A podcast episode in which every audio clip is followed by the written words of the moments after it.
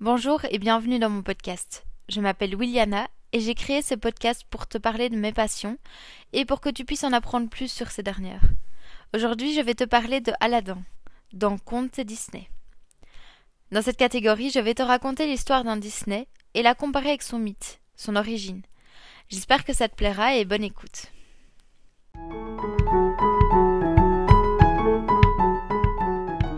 La légende et le Disney ont pratiquement le même nom. Pour le Disney, c'est Aladdin, et pour la légende, c'est Aladdin ou la lampe merveilleuse.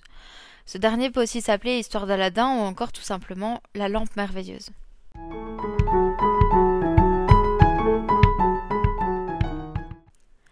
Pour que tu puisses en savoir plus sur le Disney, en voici quelques informations.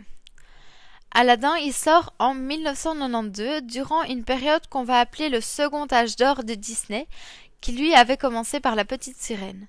Ça va être le 40e long métrage de Disney, mais c'est aussi celui qui a le plus de succès en 1992 puisque il va remporter 217 millions de dollars rien qu'aux USA et plus de 504 millions de dollars dans le monde entier.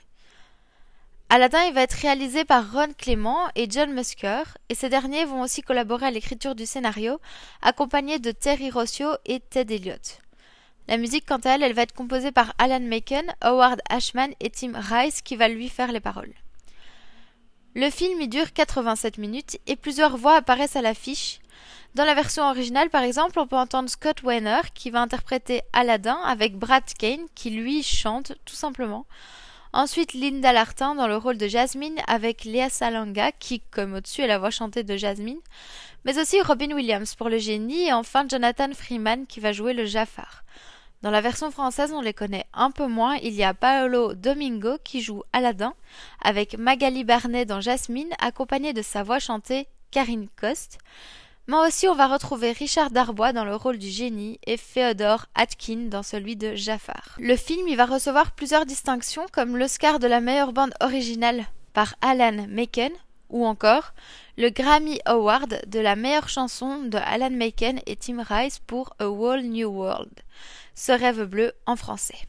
Et enfin le Golden Globes de la meilleure bande originale et de la meilleure chanson de Alan Menken et Tim Rice pour toujours Ce rêve bleu. De plus, de nombreuses adaptations vont être faites, comme par exemple en télévision, où on va retrouver Disney Tous en boîte de Tony Cray, Robert Ganaway et Rick Schneider, qui est une série télévisée de 2001. On va aussi retrouver Hercule et Aladdin de Phil Weinstein, un épisode télévisé de 1998.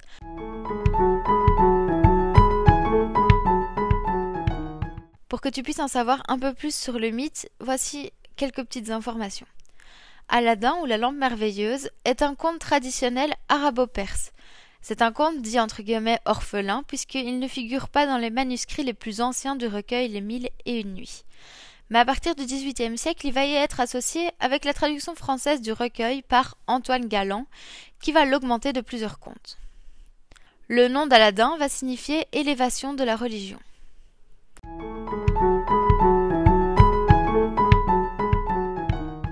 Si jamais tu ne connaîtrais pas l'histoire d'Aladin, en tout cas le Disney, en voici un bref résumé. Le jeune et pauvre Aladin vit avec son singe, Abou, dans les rues de la ville fictive d'Agraba, en Arabie près du Jourdain. Aladdin est obligé de voler des aliments pour se nourrir quand un jour, il fait la connaissance de la princesse Jasmine, fille du sultan, venue se promener incognito dans les quartiers populaires à la recherche d'aventures. Entre ces deux gens, le coup de foudre est immédiat, mais ils sont rapidement rattrapés par les gardes du corps du sultan.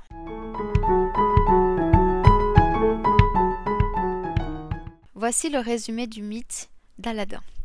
Je tiens d'abord à m'excuser avant toute chose pour ma prononciation de certains prénoms qui sont assez compliqués. Aladdin vit en Chine. Fils d'un pauvre tailleur, Mustapha, il est turbulent et ses parents n'arrivent pas à l'éduquer et à éviter ses mauvaises fréquentations. Quand son père décède, il végète dans l'oisiveté et laisse tout le travail à sa mère, qui peine à subvenir aux besoins d'Aladin et d'elle-même. Un sorcier, le magicien africain, va se faire passer pour un oncle resté à l'étranger et va faire croire qu'il va éduquer Aladdin pour en faire un marchand de tissus. Sauf qu'après quelques jours, ce sorcier va l'emmener jusqu'à une caverne profonde, où il ne peut s'aventurer lui-même. Il va donner un anneau magique pour le protéger et lui ordonne d'aller chercher une lampe en ignorant tous les trésors, sauf les pierres précieuses poussant sur les arbres du jardin souterrain. Aladdin va refuser de donner la lampe au magicien tant qu'il ne l'a pas fait sortir du souterrain. Dépité, il va abandonner Aladdin à une mort certaine, mais doit aussi donc abandonner la lampe. Aladdin va maîtriser la lampe et découvre, en la frottant, un génie à la capacité d'exaucer les vœux sans limite. Il va alors se sauver et vivre une vie dans la prospérité avec sa mère. Il va aussi devenir plus poli et éduqué. Un jour, il va apercevoir le visage de la fille du sultan, la princesse Badroubouldour, dont il va tomber amoureux et va tout faire pour l'épouser. Il va aller au palais demander la main de la princesse au sultan avec une jarre remplie de pierres précieuses. Le sultan comptait marier sa fille avec le fils de son grand vizir, mais il fut très impressionné par le présent et décida donc de se donner un délai de trois mois. Il va oublier sa promesse, et le soir du mariage de sa fille, Aladdin fait enlever le lit des époux par le génie, et les sépare pour dormir lui-même avec la princesse, une épée plantée entre eux en signe de chasteté. Le mariage est alors annulé, le sultan impose une demande à Aladdin. Un cortège de serviteurs, d'un luxe inouï et des présents impossibles à ressembler. Mais grâce au génie, Aladdin réussit à tout offrir et le mariage se fait. Les deux s'installent dans un somptueux palais, construit par le génie, en face de celui du sultan. Ce bonheur est interrompu par le magicien africain qui s'aperçoit que Aladdin est toujours en vie. Ce sorcier va se faire passer pour un fou qui offre des lampes neuves en échange de vieilles lampes. Ce dernier parvient donc à récupérer la lampe d'Aladin que Badroubouldour lui offre elle-même sans en connaître la valeur. Profitant de l'absence d'Aladin, il fait transporter le palais en Afrique. De retour de la chasse, Aladdin est arrêté par le sultan fou de colère de la disparition de sa fille. Il est condamné à mort, mais la foule que ce dernier a aidée se révolte et il est libre à nouveau pour retrouver la princesse. Il finit par utiliser son anneau, qui peut aussi invoquer un génie, mais moins puissant. Il se fait alors transporter en Afrique, auprès du palais enlevé. Aladdin et Bradoubouldour mettent au point une ruse la princesse va jouer de ses charmes et empoisonner le sorcier pour que Aladdin puisse récupérer la lampe. Il va alors remettre son palais et tout rentre dans l'ordre. Une dernière péripétie arrive, mais je vais m'arrêter ici.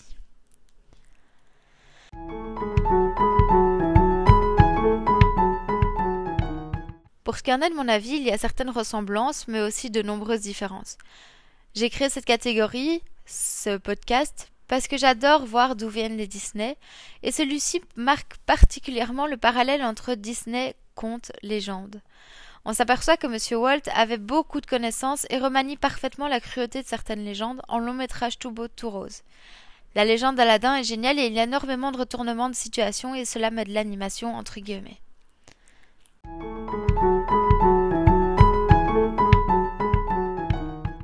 Si vous ne le saviez pas encore, Disney inclut de nombreuses références à ses anciens Disney dans ses nouveaux films. En voici quelques-unes. Quand le sultan empile ses petites figurines, par exemple, on peut voir parmi elles La Bête, qui est sortie en 1991. Et dans la foule, Aladdin va bousculer deux hommes, qui sont des caricatures de John Musker et Ron Clément, les réalisateurs du film. Et le nom de Razoul, pour un personnage du marché, provient du superviseur Layut Razoul Azadani mais le plus grand nombre de références de Disney tournent autour des imitations faites par le génie. David Conning indique qu'une idée abandonnée pour le film Alice au pays des merveilles qui est sorti en 1951 préfigure les métamorphoses du génie. La bouteille de poison devenue un personnage nommé Dr Bottle aurait eu une scène de transformation en psychiatre, médecin de foire, chimiste et vendeur de soda. La tête du génie se transforme brièvement en celle de Pinocchio, qui est sorti lui en 1940. Le génie sort le crabe Sébastien de la petite sirène, qui est sorti en 1989, du passage Crabe à la gelée royale d'un livre de recettes royales, et les premières notes de la chanson de Sébastien sous l'océan sont alors jouées. On retrouve la formule magique pour transformer Abou en éléphant Et c'est Esalumbo Shimin Dumbo qui fait référence au film donc de Dumbo. Le génie met un chapeau de dingo avant de partir en vacances, une casquette avec les oreilles pendantes, les deux dents de devant sous le bord de la visière et le nez au-dessus. Cet article était en vente à l'époque dans les parcs Disney, principalement à Walt Disney World Resort, d'où la chemise hawaïenne que porte le génie. C'est un gag ajouté par l'animateur responsable de la scène basée en Floride et qui a été conservé par sa direction. Dans la série télévisée, et certains dessins de l'époque, la valise de génie comportait même des tampons de tous les parcs Disney, comme cela se faisait au début du XXe siècle. De plus, la tenue complète, chemise hawaïenne, et Sandales du génie est un hommage à un court-métrage pour le parc Disney MGM Studio dans lequel Robin Williams joue un touriste enjoué. La lampe et les pouvoirs magiques du maître pourraient symboliser la connaissance, le voyage, les longues études. La grotte ténébreuse, quant à elle, pourrait représenter l'ignorance. Les deux variantes, elles apparaissent comme deux issues possibles de l'apprentissage. Selon qu'Aladin maîtrise ou non les connaissances qu'il a eu l'occasion d'apprendre, il pourra se jouer de son maître ou au contraire, tout perdre. Et le tapis volant, lui, serait un jardin sacré parcourant l'espace.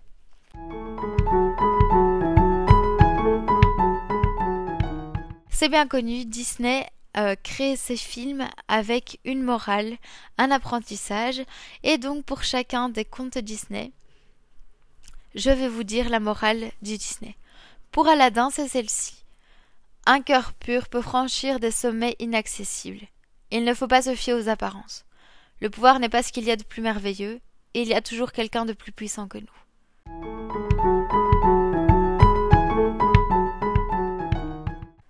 C'est sur ces belles paroles que je vous dis merci de m'avoir écouté, et à bientôt pour de nouvelles aventures.